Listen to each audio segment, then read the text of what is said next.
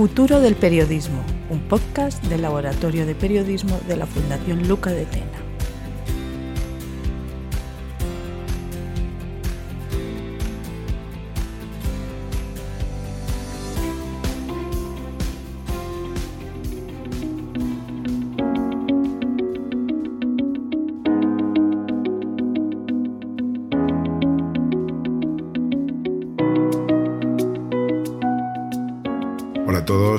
Bienvenidos un mes más al podcast Futuro del Periodismo. Un cordial saludo de quien les habla, Luis Cucarella, director editorial del Laboratorio de Periodismo de la Fundación Lucas de Tena, en nombre de todo el equipo que hace posible este podcast. Hoy vamos a hablar de formación, de planes de estudio, de cómo afrontan las universidades la transformación que está viviendo el mundo de los medios, de cuál debe ser la relación entre universidad y empresas de medios y de muchas eh, cosas más. Y lo haremos de la mano de India Molina, compañera colaboradora del laboratorio, profesora en la Universidad de Buenos Aires y la Universidad Anáhuac de México y responsable precisamente de la sección del Laboratorio de Periodismo Cómo se enseña hoy el periodismo del futuro que aborda este tema. Veremos con ella también algunos casos de éxito y tras la entrevista, y para los que no hayan tenido aún oportunidad de acceder, haremos extensiva la invitación a inscribirse en el primer curso que ha lanzado el laboratorio de periodismo llamado Reset, Nuevas Tendencias y Habilidades Periodísticas, que cada semana está abriendo al público un nuevo módulo de contenidos. Recordaremos eh, muy brevemente algunos detalles del curso, pero eso será tras la entrevista. Vamos ya con India Molina.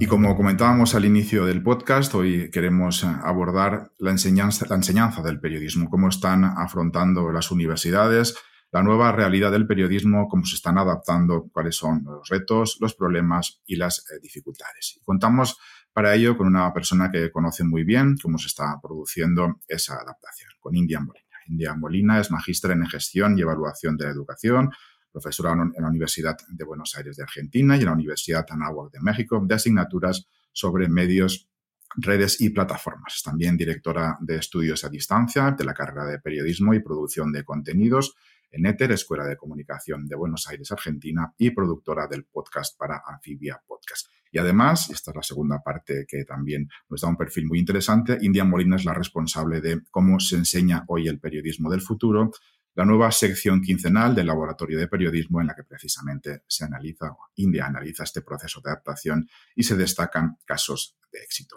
India, muchísimas gracias por compartir estos minutos con nosotros. Muchas gracias a ustedes por la invitación. Un gusto estar en esta otra casa, del otro lado del Atlántico.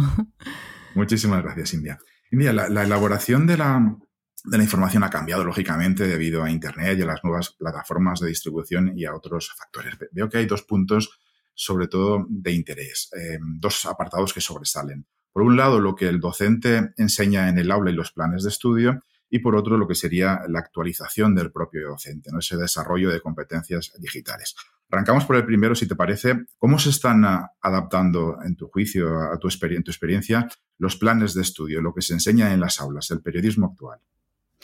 Bien, ahí tenemos dos, dos, dos grandes mundos. Por un lado, los planes de estudio, que son bastante más rígidos y poco flexibles a los cambios porque requieren de otros estamentos, ni hablar si la universidad es pública o privada.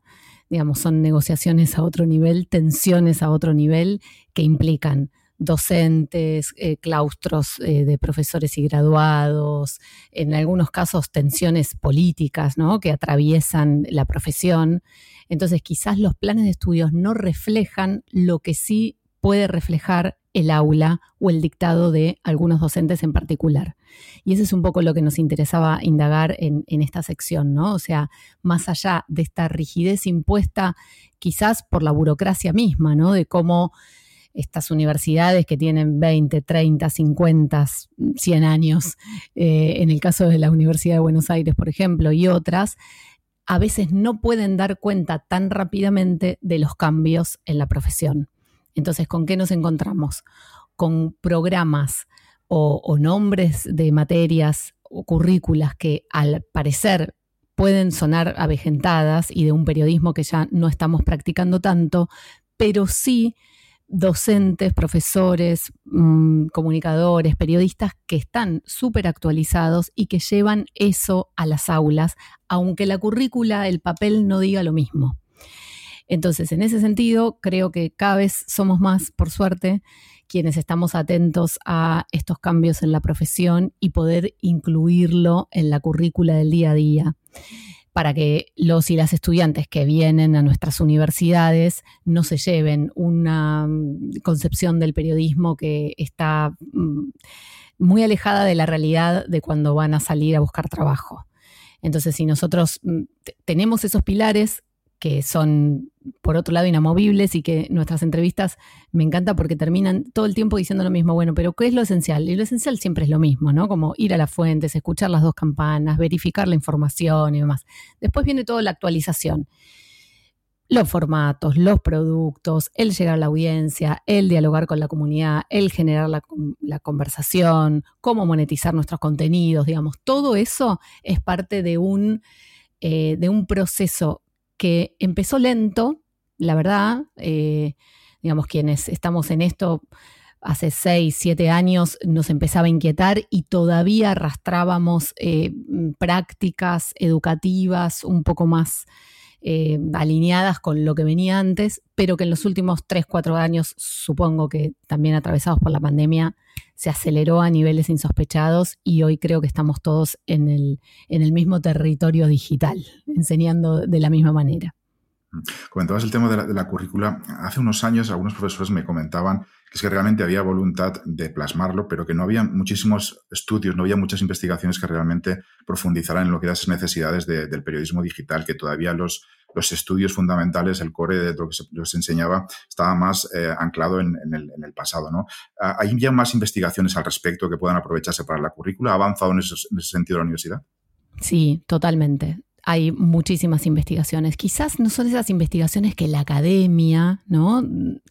consideraba válidas, los papers académicos con 5 millones de citas y no te guay que no te vayas un poquito de las normas APA y demás, pero hay muchos estudios, muchos artículos, muchos trabajos de organizaciones desde Simbra Media, Google mismo, ¿no? Plataformas que están eh, eh, eh, eh, estudiando qué es lo que pasa en el ecosistema de medios y que forman parte de la nueva actualización curricular.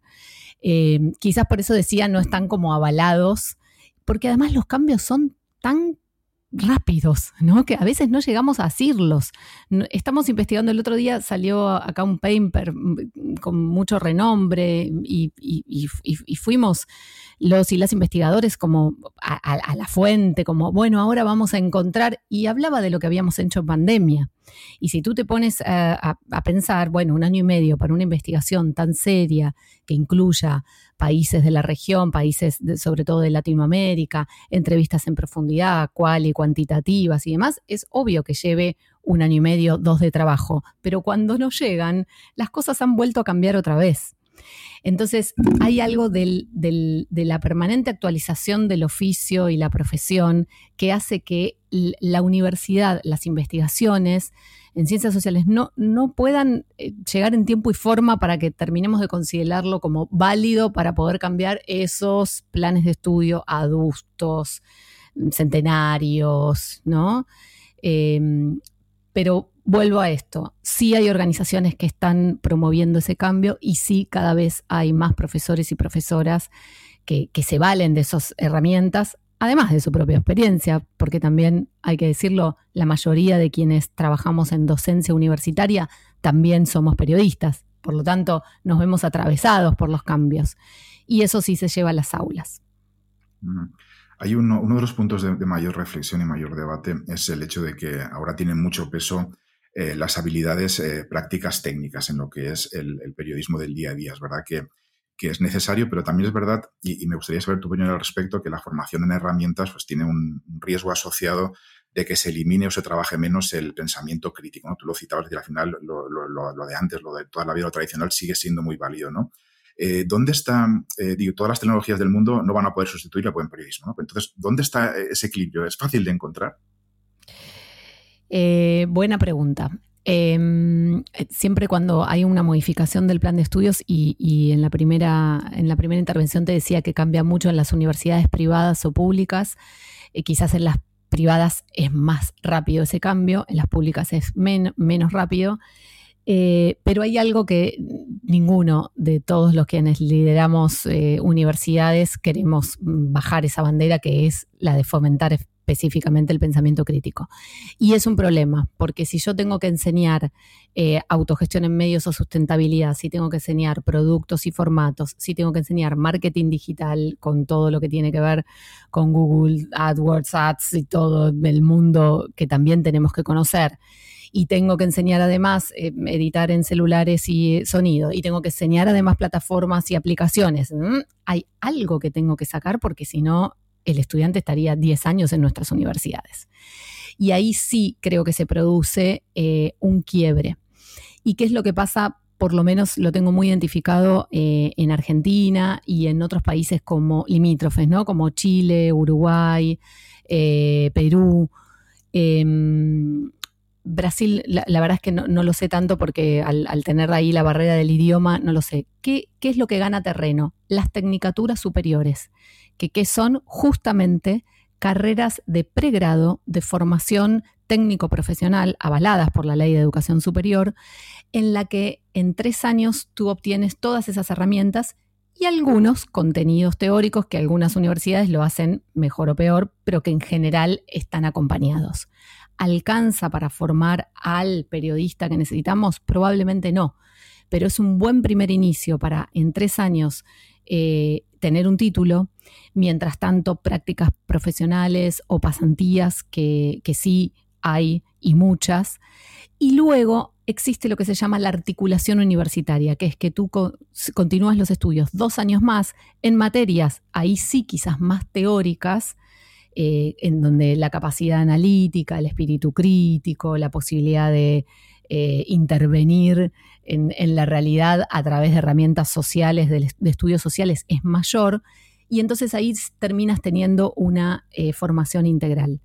Quizás al revés de lo que pasa en o lo que pasaba antes o lo que todavía continúa pasando en ciertas otras universidades, que primero teníamos una base muy teórica, muy del campo, muy asociada a la comunicación social, más en líneas generales, y no tanto al periodismo, a la comunicación en particular, y luego después, en los últimos semestres, tú tenías la, em, la formación práctica profesional. Estas carreras de pregrado, que en Argentina se llaman tecnicaturas superiores, vienen a suplir eso. Y la verdad es que cada vez más estudiantes se se, inclinan hacia ese tipo de formación. Por lo que te digo, en tres años yo ya tengo un título, puedo ir a trabajar, puedo hacer prácticas. Luego vendrá la posibilidad de solidificar teóricamente todo ese contenido. Eh, te pregunto por algunos aspectos concretos que, me interesa saber tu opinión y sobre todo cómo los están abordando desde las universidades. Uno de ellos, por ejemplo, es eh, los, nuevos perfiles periodísticos. ¿no? Es evidente pues, que vamos hacia una hacia un periodismo en el que tiene que haber nuevos perfiles para cubrir las nuevas necesidades del lector. Estoy hablando, por ejemplo, pues redactores de continuidad informativa, lógicamente reporteros multimedia, editores de medios sociales, diseñadores digitales, infografistas interactivos, em, incluso em, analistas de audiencias, editores de dispositivos móviles, en fin, eh, la lista es interminable. Eh, ¿Cómo se puede o cómo se prepara o se pueden preparar las universidades para eh, que la gente salga con ciertos conocimientos de estos nuevos perfiles? Em, como te he dicho, apretando mucho la currícula, haciéndolos cursar un montón y trabajando así a destajo. Ahora bien, ¿qué, ¿qué, tenemos a favor para, digo, nosotros, ¿no? Nuestras generaciones que decimos, ay, es un montón, ¿cómo lo vamos a enseñar? ¿Qué van a hacer nuestros estudiantes?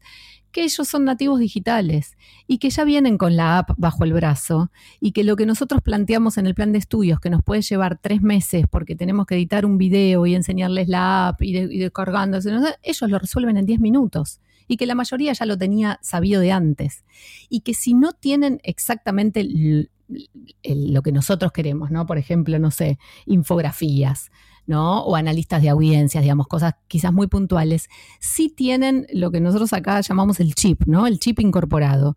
Sí tienen la forma de pensar, esa manera visual de poder entender la información e interpretarla. Sí tienen, nosotros cuando estudiábamos teníamos no sé, teorías sobre cómo elaborar mapas mentales para poder eh, interpretar la información. Ellos ya vienen con, esa abstracción incluida esto con esto, esto con esto, esto se linkea, se, linkea con esto. Entonces, lo que a priori parece un montón, y lo es, efectivamente, eh, listaba mientras me hacías la pregunta y tengo 10 puntos, eh, ellos ya vienen, no quisiera decir multitasking porque, bueno, eh, digamos, tenemos el lado B del multitasking, pero ya vienen con ese seteo. Entonces saben y pueden integrar todo mucho más fácil de lo que parece. Ahora bien, que nosotros se lo dictemos y se lo demos en un semestre, en un cuatrimestre, eh, puede considerarse que es aprendido y que por eso pueden ir a trabajar ya en un medio y ser infografistas o ser editores o hacer periodismo móvil, ser los propios hosts de sus coberturas. Y no. Y ahí es donde entra otra de las patas que trabajamos en las universidades, que es la especificidad, el em, especializarte en lo que te gusta que sea bien de nicho no significa que sea malo, al contrario. Entonces tú, esa misma herramienta que te enseñamos, la puedes aplicar a toda la rama de los contenidos que te interesan. Te interesa la tecnología, te interesa la música, te interesa la cultura, la política, la sociología, sea cual sea esa rama que es de tu interés. Con, con haber aprendido las herramientas, tú puedes explorarlas.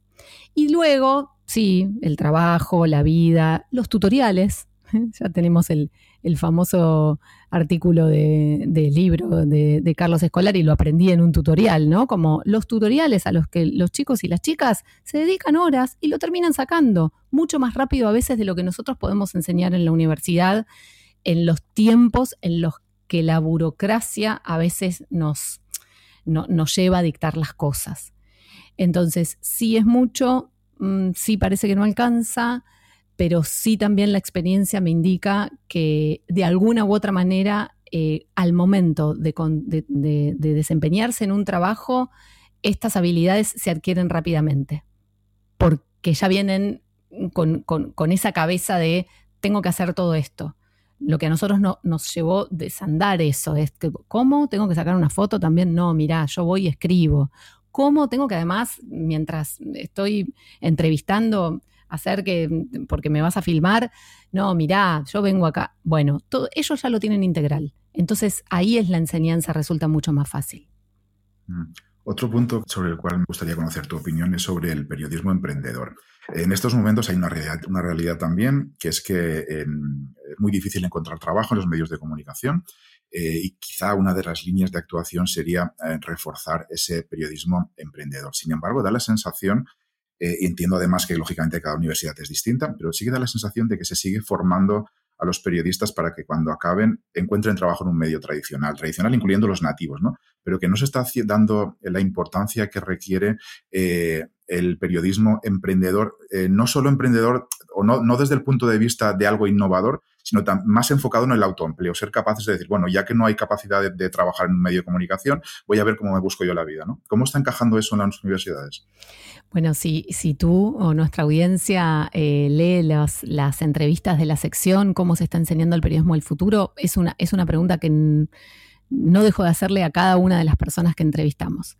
Em, y efectivamente se está enseñando de manera dispar, ¿no? Requiere como mucha voluntad de parte del docente y saber y estar convencido de eso. Y esto se relaciona un poco con lo que decía en la, en la, pregunta anterior. Em, todavía quedan resabios que por supuesto son muy loables y ojalá, porque todos queremos ser asalariados, todos queremos cobrar un sueldo por el trabajo que hacemos, tener aguinaldo y vacaciones pagas, eh, digamos, es por lo que peleó tanta gente en el siglo pasado y vamos perdiendo. Pero cuando eso no está, ¿qué vamos a hacer? ¿Nos vamos a dedicar a hacer, no sé, costureros, eh, digamos, somos periodistas, nos gusta el periodismo, tenemos eso adentro. Bueno, está esta otra alternativa que a mí me parece maravillosa, que también enseñamos en las universidades, mm, por lo menos en la que yo dirijo, y que tiene que ver con, quizás la palabra autoempleo es, bastante fuerte, ¿no? Pero sí la de pensar en medios eh, sustentables. Y ahí nos encontramos con eh, cada vez más eh, estudiantes que no vienen pensando en estudiar en grandes medios. De hecho, por ejemplo, en Ether tenemos pasantías con la principal línea de medios de Argentina, Clarín, La Nación y demás, y que antes tenía 100 personas para aplicar para dos puestos. Ahora te escuchan, te dicen y dicen, bueno, no, pero es o demasiado tiempo o poca plata, ¿sí? ¿Por qué? Porque tampoco tienen esa aspiración. Entienden que hay otro modo de comunicar, aspiran a eso, un poco sus modelos son los de creadores de contenidos, influencers, llamémoslo como podamos, o como las tendencias nos vayan indicando, y ellos ven en eso algo posible. Ahora bien, les damos herramientas para poder hacerlos sustentables. Tenemos la currícula otra vez de Sembra Media y tantos modelos de startups periodísticas que fueron exitosos o que son exitosas que hay que ver después de tres años si lo siguen siendo. Eso también eh, eh, es algo difícil de, mostrar como ejemplo y como bandera, pero bueno, tres, cuatro, seis años. Em, y ahí empieza este camino que le enseñamos de la diversificación de los ingresos, de no esperes la pauta gubernamental para tener publicidad, de que se puede hacer contenidos eh, patrocinados de buena calidad, que se puede pensar en un sistema de membresías aportando a la comunidad, que se puede, algo que acá genéricamente llamamos traspasar la pantalla y empezar a pensar en proyectos periodismo performático, periodismo en vivo, fiestas, eh, eventos, talleres, ¿no? Diferentes em, movidas que puede hacer este medio nuevo de comunicación o esta persona con sus colegas, amigos y que quieren liderar este medio. El tema es lograr la sustentabilidad a largo plazo porque en un evento podemos generar dinero y entonces eso lo invertimos para una página web. Les enseñamos a aplicar para grants, aplicar para becas, aplicar para proyectos en donde Meta ponga dinero a, por ejemplo, estos últimos que estuvieron saliendo de proyectos hiperlocales, digamos, esa cartera de oportunidades también está. Pero también hay que preguntarse para cuántas personas o cuántos medios alcanza. Y ahí tenemos, por un lado, la maravillosa fuerza de la juventud, en donde todo el futuro es posible, y entonces les damos estas herramientas y emprenden y están y quizás están dos, tres años y van bien, pero después finalmente tienen que terminar tomando trabajos en otro lado porque no pueden pagar el alquiler con eso. Em, y después sí, algunos pocos medios eh, exitosos, no sé si en términos de números, por lo menos en sí en términos de sustentabilidad, de poder vivir de eso, del periodismo, que es lo que finalmente todos queremos. Eh, que, como te dije, eso, nos permiten llevarlo de bandera, mostrarles que hay ejemplos posibles y también mostrarles que el escenario está siendo tan cambiante que vos emprendés, vos empezá. Acá tenés todas estas herramientas para hacerlo y tenés todos estos casos de éxito para poder llevarlo adelante. En dos años veremos quizás algo cambie. Por eso hablaba de, esta, de, esta, esperanza de futuro que, por suerte a algunos no se nos va nunca y a los chicos y a las chicas mucho menos. Mm. Estos días preparando la entrevista he estado mirando algunas, eh, algunos programas de, universidades eh, o de grado de periodismo en el caso de España y hay algunas carencias que me han llamado mucho la atención. Esta sobre la que voy a preguntarte ahora no es algo que esté ligado a la, transición digital, sino que es algo, la transformación digital es algo de toda la vida, pero me ha llamado la atención eh, que no aparece o, prácticamente no aparece en las currículas y es el, periodismo local, la enseñanza del periodismo local. Eh, prácticamente no está, no hay referencias al periodismo local cuando desde mi punto de vista estamos en una crisis del periodismo local, los medios locales eh, casi no sobreviven, sin embargo para mí son un puntal de las democracias, de las sociedades democráticas. Mm, ¿Qué pasa en ese, sentido? ¿Por qué no se le da relevancia al periodismo local en los medios de comunicación, en las universidades? Hermosa pregunta que, me la hago todo el tiempo como directora del área de educación a distancia en ETER. Tenemos 500 estudiantes de todo el país. Argentina somos 47 millones, o sea, hay mucha gente en muchas provincias, en un territorio muy vasto. Y me llama la atención que estas personas se, eh, se, informen justamente por los medios nacionales, que imponen unas agencias, unas agendas que están tan lejos de sus realidades, que incluso, y que supongo que pasará en España y en otros lugares, o sea, no sé, en Capital Federal, en la ciudad de Buenos Aires, hay un embotellamiento, eh, hay una inundación, tenemos calor, no sé, cualquiera de todas las cosas que nos pasan a cualquier localidad todos los días, y en Salta, en un lugar a 2.000 kilómetros, donde hay otra realidad totalmente distinta, desayunan mirando ese noticiero o leen esos mismos medios. Por supuesto que hay experiencias locales, eh, pero quizás no están eh, tan a la vanguardia en cuanto a su formato y en llegada a las audiencias, y entonces ahí es donde creo que se produce el quiebre y que las sociedades terminan consumiendo medios que no los representan. Entonces, efectivamente, en las universidades no existe esa, mm, esa lupa puesta en la representación federal de las regiones, de las diferentes audiencias en sus comunidades, con sus intereses, sus problemáticas, ¿no? Eh, y es algo que personalmente es lo que más me está atravesando en relación a esto, a que tenemos tantos alumnos de otro lado que decimos, ¿cómo, cómo, cómo podemos ir a, ese, a, que, a que tú puedas ir a lo micro de tu, localidad, ¿no?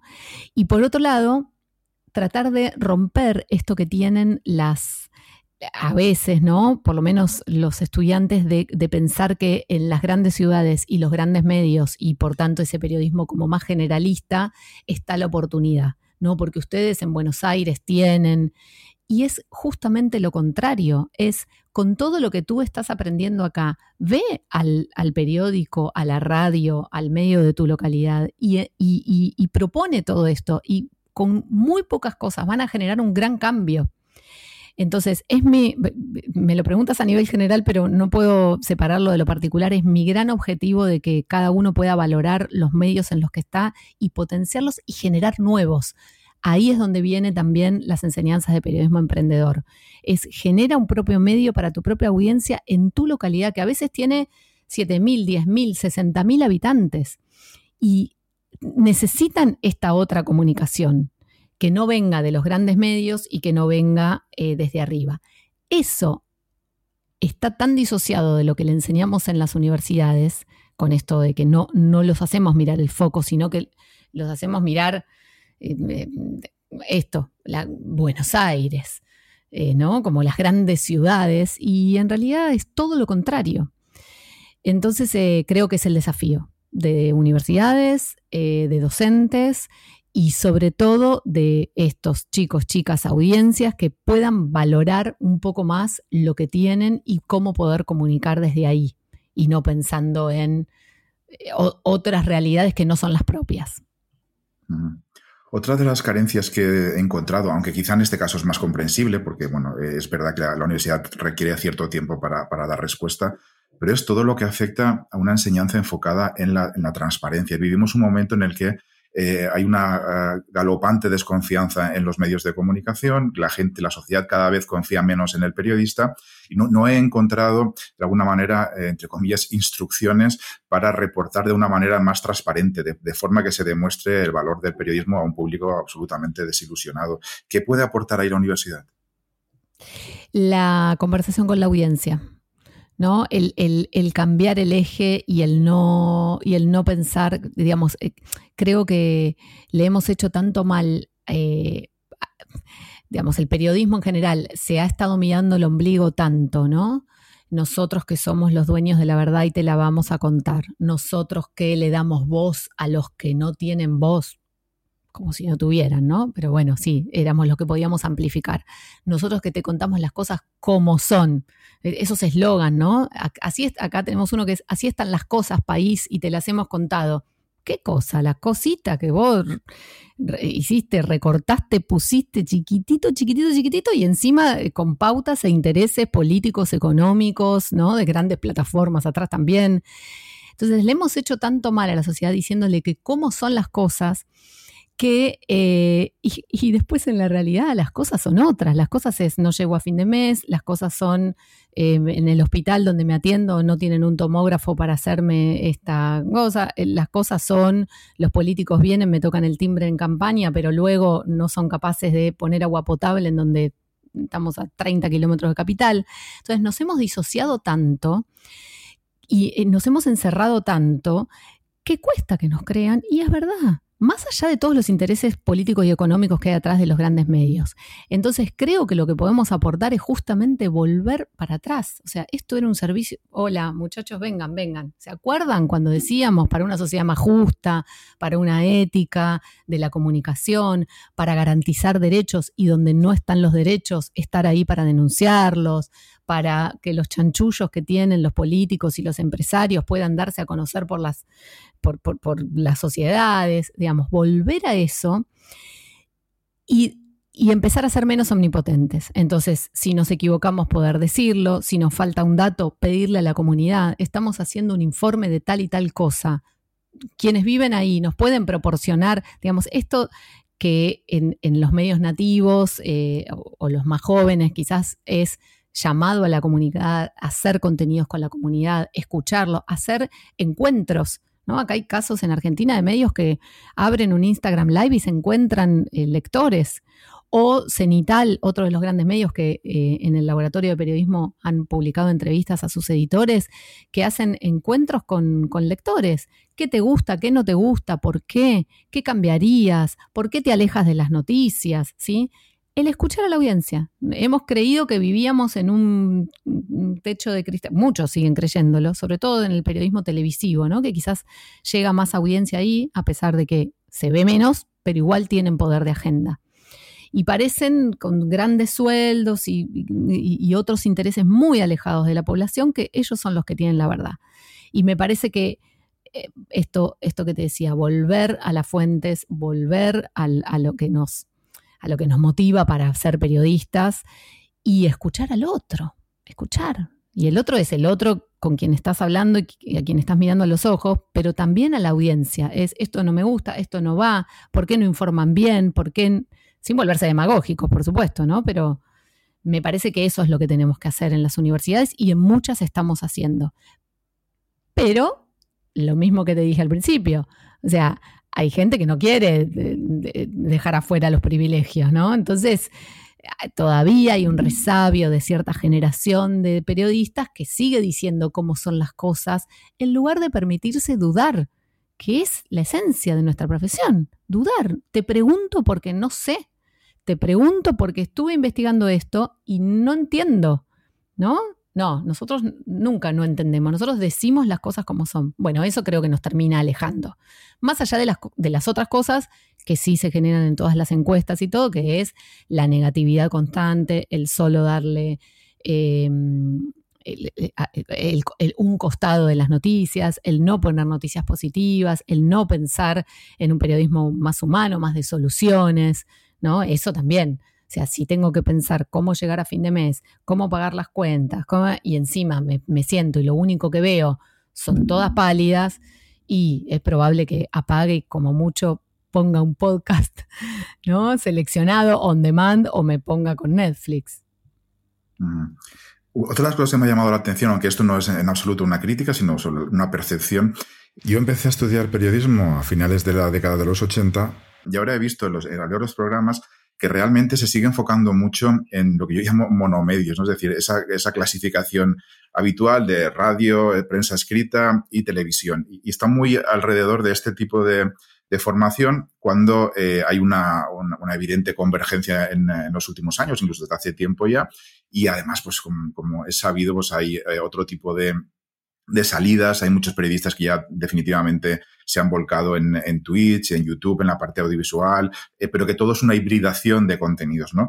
¿Es pronto todavía para encajar y hay que dejar que esto cree un pozo por si fuera una moda o, ya debería empezar a reflejarse esa ruptura de esa división tradicional de monomedios? Me parece que se está reflejando más de lo que quizás parece desde afuera, ¿no? O sea, si, si, si hacemos una eh, una recorrida por eh, lo mismo que decía, los planes de estudios, las webs de las universidades y demás, que, eso por otro lado tiene un ministerio atrás, toda una política atrás de habilitar los cambios de planes de estudio y demás. Em, quizás seguimos viendo esto de monomedios, pero en la práctica eh, no sé si se enseña tan por separado. ¿Sí? Sí reitero en universidades eh, quizás eh, públicas donde hay docentes que tienen muchos años y que tienen su plan de estudios y no los saques de eso y no los... es, difícil como que se actualicen porque yo hago las cosas así, yo ya lo tengo así y lo vengo dictando hace 10 años así y no me lo hagas cambiar, digamos, pero la verdad es que cada vez somos menos. ¿Por qué? Porque también uno como usuario, digamos, el docente como usuario está, vive en la convergencia, vive en este telefonito en, donde todo nos llega. Los más, los más jóvenes, los más grandes, todos nos damos cuenta que estamos acá. Así que no siento que eh, se esté hablando tanto o sea, que en, la realidad y adentro de las aulas y los y las docentes en su interacción con los estudiantes sigan considerando estos eh, medios como compartimentos estancos. Sí, quizás lo que sí se enseña, y, quizás tiene que ver con esto, me doy cuenta mientras te respondo que lo voy pensando, es que lo que enseñamos son lenguajes. Entonces es, es el lenguaje radiofónico, te enseño el lenguaje radiofónico. En otro lado te enseño el lenguaje audiovisual, entonces podemos pensar en producción audiovisual. Y en otro lado te enseño taller gráfico. Entonces, en, esos eh, lenguajes, ¿no? Entonces, cuando voy al audiovisual, empiezo por los planos horizontales, porque así fue, pero después hay una evolución y todo se termina eh. Convergiendo como en la realidad misma. Eh, entonces, quizás sí lo que, lo que se percibe es que se, enseñan como los lenguajes por separado, eh, y por ejemplo el lenguaje radiofónico, hablamos del sonido, de la palabra, de los silencios, de los efectos, de cómo esto puede generar imágenes en la audiencia y demás. Y después sí, el salto a que de eso puedes hacer radio en vivo o un podcast, y del, del salto al video podcast, que ahora parece que es lo que se viene, eh, en donde además incluimos imagen, que además en lugar de ser eh, horizontal es vertical, eh, me parece que se, mm, en, el día a día, en la realidad misma, se termina mixeando y generando esta convergencia que, que no se ve a priori desde los planes de estudio. ¿Se entiende? O sea, otra vez esa distancia entre lo que leemos y los ministerios nos permiten hacer y lo que efectivamente pasa dentro del aula. Ahora te pregunto para acabar por el, profesorado específicamente, pero sí que me gustaría una, me hicieras una pequeña reflexión eh, para cerrar esta, esta parte eh, em, de, actualidad, actualización de la, de la, universidad. A tu juicio, ¿cuál debería ser la relación entre la universidad y la industria? ¿no? Porque ahí me, hace mucho, mucha gracia una frase de, de, Jeff Jarvis que dice que está esperando el abrazo grupal, ¿no? ese abrazo de beneficios mutuos entre la industria y la universidad que parece que no acaba nunca de llegar. ¿no? ¿Dónde está ese, punto de equilibrio o ese punto de encuentro entre esas dos partes? En la práctica preprofesionalizante. Algunos les decimos, eh, en algunas universidades se llama preprofesionalizante, en las otras profesional. Y vuelta a, a, quienes nos están escuchando para que si quieren lean esas secciones. La mayoría de nuestros entrevistados ya tenemos de Ecuador, de México, de Argentina, de Chile, eh, ahora está por salir una de Perú y, nuestra idea es eh, cada vez un país distinto, todas las licenciaturas y tecnicaturas superiores eh, que lideran estas eh, personas que fuimos entrevistando, todas en sus currículas tienen la práctica profesional. Y esa práctica profesional, como te dije, en algunos momentos llega, para mi gusto, quizás tarde, en los últimos semestres de las carreras, y en las tecnicaturas eh, superiores, como las que tenemos en ETHER, llegan antes. Segunda semana de clase, dejen las mochilas acá y vayan a el centro que está viendo una marcha y cúbranla y vengan y escriban, que por supuesto al principio no escriben muy bien, pero a partir de eso se genera. Entonces, me parece que en estas prácticas eh, profesionales es donde nos terminamos abrazando quizás las exigencias que tienen eh, las empresas son demasiadas elevadas para un chico o una chica que tiene 21 años, 22, 23, en algunos casos hasta 20, porque si termina el secundario a los 17, a los 21 puede estar recibido. Y ahí sí quizás esas expectativas eh, de poder cubrir ya todo, ¿no? Esto que me decías antes, que sean infografistas, analistas, periodistas móvil, editores, redactores, y les va a faltar un golpe de horno, como a veces decimos, ¿no? Les va a faltar un poquitito. Pero esas prácticas profesionales, ya sean antes o después, cuanto antes mejor, para mí son la clave. Y en, tenemos el orgullo, por lo menos en, la universidad que lidero, de, de, que en uno de los medios más prestigiosos de nuestro país nos piden pasantes, ¿no? Son pasantías que están formalizadas por medio de una ley, que eh, reciben honorarios, bueno, todo formal, ¿no? Porque después está la otra parte, que mándame practicantes, ¿sí? ¿Cuántos son los honorarios? Aunque sea para que el viático y el almuerzo que tengan, ah, no, es gratis bueno, ahí también hay una postura que hay que acercar, porque las empresas también se benefician, aunque los chicos y las chicas estén aprendiendo. Decía, tenemos el privilegio de que reciben de distintas universidades pasantes y siempre somos los primeros a los que nos piden. ¿Por qué? Porque justamente tenemos prácticas desde el primer día, porque estas carreras de pregrado, estas tecnicaturas superiores, en estos países que te decía, en otros se llaman de otra manera y otros directamente no lo tienen, son muy prácticas, muy prácticas desde el primer día. Entonces, cuando salen a los tres años, ya manejan todo. Eh, y ahí me parece que podemos abrazarnos, o por lo menos darnos la mano, porque no sé si los intereses van a ser exactamente iguales. El mío es que se vaya la mayor cantidad de estudiantes egresados con trabajo posible. Eh, digamos, si vos me decís tu objetivo como, como directora de una carrera de periodismo, que tenga el 80% de mis estudiantes con trabajos. Serán mejores, serán peores, serán más iniciales, serán más, pero que, que haya alguien de nuestra universidad en todos los medios que hay. Y lo estamos logrando. Y eso es por la práctica. Em, también creo que las empresas tendrían que ser esto, un poquito más pacientes en cómo llegan los estudiantes, ¿no? Y darles ellos un trainee un poco más intensivo. Y que creo que, por lo menos en América Latina, esas prácticas cuando llegan a las empresas podrían pagarse un poquito mejor, no digo mucho mejor porque entendemos que son puestos junior, pero sí que eh, si se va, digamos, que es, que es difícil mm, sostenerse vuelta, ¿no? Pagar el alquiler y todo. Entonces, si tú quieres a alguien que no termine yendo a buscar trabajo en otro lado, y algo mejor hay que pagarle a nuestros practicantes. Mm. Y la, última pregunta, India, y en este caso sobre el profesorado. Em, eh, ¿Depende todo del profesorado, de su esfuerzo para estar actualizado y al día de todas las novedades que van surgiendo en cuanto a herramientas ya y aplicaciones y a tendencias? ¿O hay, em, en este caso entiendo que las universidades públicas, algún tipo de apoyo o de formación detrás para que todas esas novedades vayan llegando de una manera más sencilla al profesorado y las puedan aplicar en su día a día? Em, como en toda, cualquier otra profesión, cualquier otro emprendimiento, empresa o lo que sea, creo que mucho depende de la dirección. Eh, y por supuesto después de, las voluntades ¿no? del profesorado. Em, cada persona en particular trabajará más o menos incentivada, en principio por algo que tiene de motus propio, ¿no? O sea, uno puede no estar incentivado desde la dirección, pero mantenerse actualizado, hacer cursos, mocks, webinars, e, e, esto que también lanzó el, laboratorio de periodismo que está buenísimo, eh, con Reset, ¿no?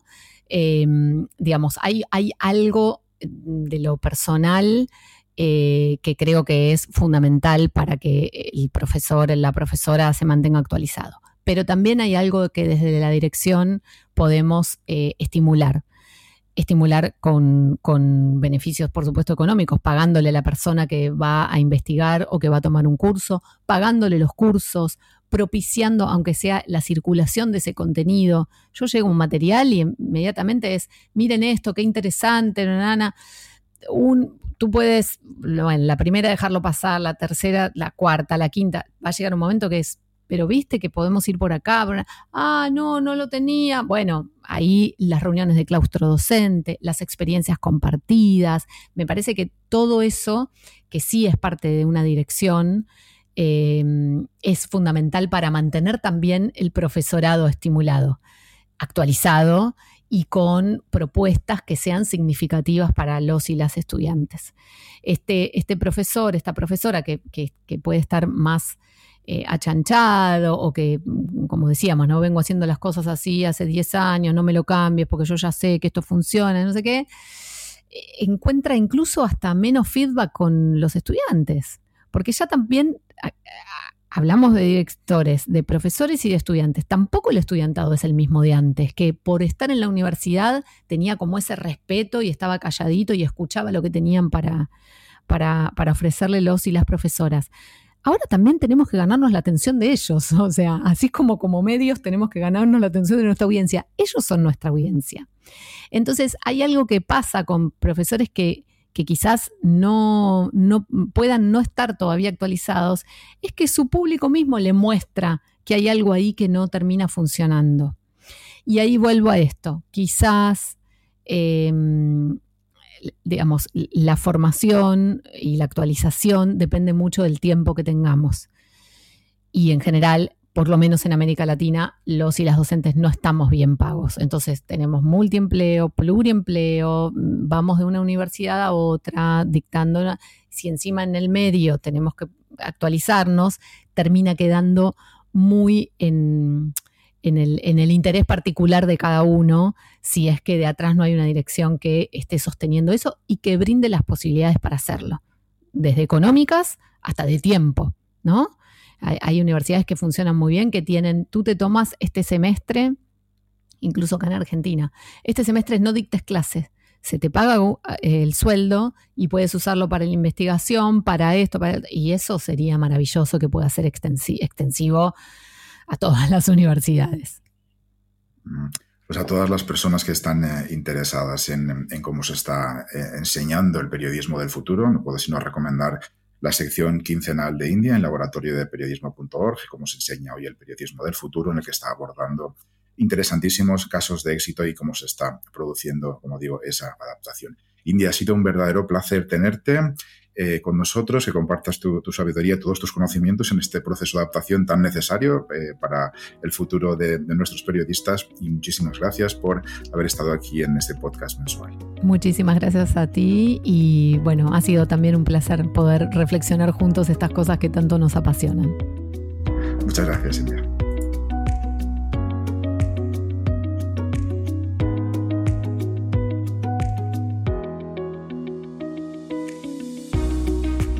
Y acabamos este podcast con ese recordatorio al que aludíamos al principio del curso que ha puesto en marcha el Laboratorio de Periodismo de la Fundación eh, Luca de Tena, su primer MOOC, un curso abierto online y masivo llamado Reset, Nuevas Tendencias y Habilidades eh, Periodísticas, en el que se explica eh, de manera introductoria cuál es la tendencia en estos momentos, o una de las tendencias principales en la industria de los medios, como es un cambio desde un modelo basado en el volumen, en las impresiones publicitarias, en las páginas vistas, en los usuarios, a otro en el que tiene eh, mucho más peso las suscripciones eh, de pago y eh, que sobre todo está enfocado a generar lealtad, a generar engagement con, esos usuarios. Y se explica también eh, qué impacto tiene esta transición en el día a día de los periodistas de las redacciones. Una vez puesta sobre la mesa esa visión de tendencias de la industria de los medios, se abordan algunos de los temas y habilidades que deben conocerse en este momento. Insistimos en un nivel básico eh, o intermedio en algunos de sus módulos, como por ejemplo eh, herramientas digitales para periodistas, redes sociales para periodistas, SEO o analítica web introductorios, diseño de productos periodísticos, live blogging, podcast, periodismo de datos, etc. El curso está ya disponible en la, en la URL cursos.laboratoriodeperiodismo.org o directamente a través de los enlaces del propio laboratorio de periodismo. A la finalización del curso, aquellos que superen un test optarán a conseguir un certificado de superación del curso. Nada más, esto es todo en este podcast. Esperamos que haya sido útil, que haya sido entretenido y nos volvemos a escuchar en unas semanas. Un saludo muy cordial de parte de todo el laboratorio de periodismo de la Fundación Luca de Tena. Hasta pronto.